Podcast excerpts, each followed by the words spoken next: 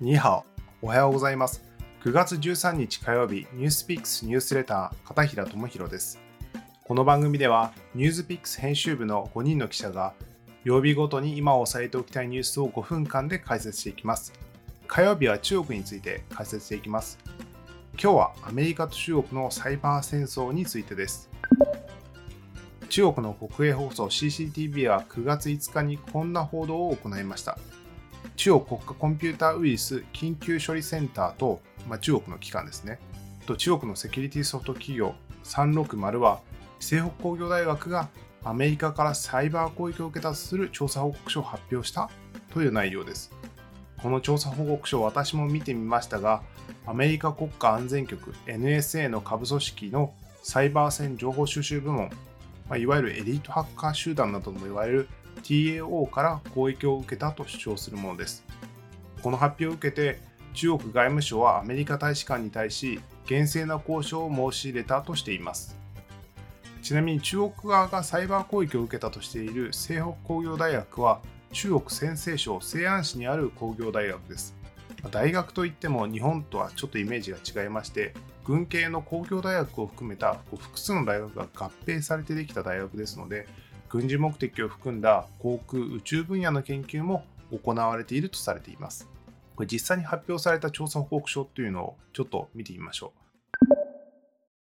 報告書にはこんなことが書かれていました。北西工業大学のネットワーク上の端末、おそらくパソコンなどのことかと思いますが、複数の海外製のトロイの木馬が仕掛けられていたということです。これをきっかけに中国当局と360が調査した結果、NSA の下部組織 TAO からの攻撃だったと確認されたとしています。この報告書によると、近年 TAO による中国国内を狙った攻撃は数万回にわたっていて、数万台が被害に遭っていて、140GB 以上の価値の高いデータが盗まれていたとのことです。中国国内にサイバー攻撃を行った13人の職員と NSA がサイバー攻撃を環境整備を目的に作ったダミー会社、アメリカの通信業者が交わした60件以上の契約、170件の電子文書を明らかにしたというふうに主張しています。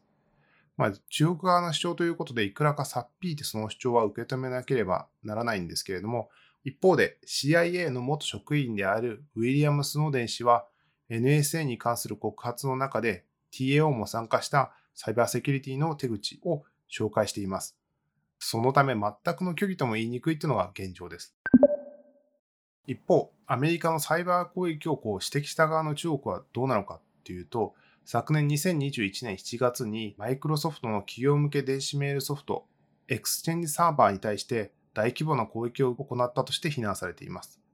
しかもこの非難っていうのがこうアメリカ、イギリス、日本、NATO など数十カ国が非難しておりまして、まあ、かなり大々的に非難されたということです。この時は中国国家安全部 MSS と関係のあるハフニウムというハッカー集団がバックドアを設置して攻撃したとされています。ちなみに、マイクロソフトがハッキングを受けた件については中国政府は単なる言いがかりで悪意ある捏造と反論しています。まあ、要するに中国も他の国に対して指摘できるような状況ではないわけです。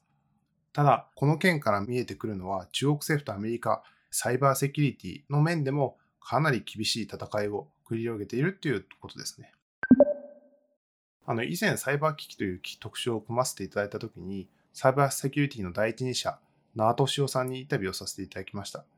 サイバーセキュリティ重要なのは、何万人に1人生まれるかどうかの天才をどう生かしていくのかっていうことが重要だというお話をされていました。そのためにも IT 人材の母数が一定以上必要だというお話を熱心にされていたのがとても印象的でした。まあ、現在中国っていうのは50万から80万人という IT 人材が毎年生まれています。日本は1年あたりに生まれる IT 人材は1万人にも達していないため、こうした人材面でもかなりの差が開いています。これ信頼できるイギリスの国際戦略研究所 IISS が2021年6月に公表しているレポートでは、サイバーセキュリティのランク付けを発表しています。ランク付けっていうのはなかなか信用しにくいものなんですけれども、まあ、これはかなり信用できるものらしいです。ここでどういうふうに分類されているかというと、まあ、アメリカ一強のような状況です。すべてのカテゴリーで世界をリードする強みを持つ国、これティア1にはアメリカが一国だけが分類されています。一方、一部のカテゴリーで世界をリードする強みを持つとされるティア2には、中国、イギリス、イスラエル、ロシア、フランスなどが入っています。これ日本は残念ながら一部の領域において著しい弱点のある国、ティア3に位置しています。これ実際に西北工業大学へのサイバー攻撃があったか否か、まあちょっとあった可能性は高いんじゃないかなっていうふうに私は思いますけれども、まあその手口について熱心に指摘をする中国の姿勢は、こうサイバーセキュリティにこれからも力を入れていこうという熱量を感じます。まあ、アメリカと中国がこう厳しい競争、サイバーセキュリティ分野でも、まあ、戦争と言えるような厳しい競争をしている中で、そんな中で日本ができることは何でしょうか安全保障上は、大人の中国と利害が一致しないことも非常に多い中で、日本がサイバーセキュリティでティア3に甘んじていいのかというのは感じるところですよね。まずは IT 人材、そしてサイバーセキュリティ人材の育成、そして政府など重要な情報を持つ組織内での専門人材の育成と人員増が不可欠なように思います。ニュースピックスニュースレター片平智弘でした。それでは良い一日をお過ごしください。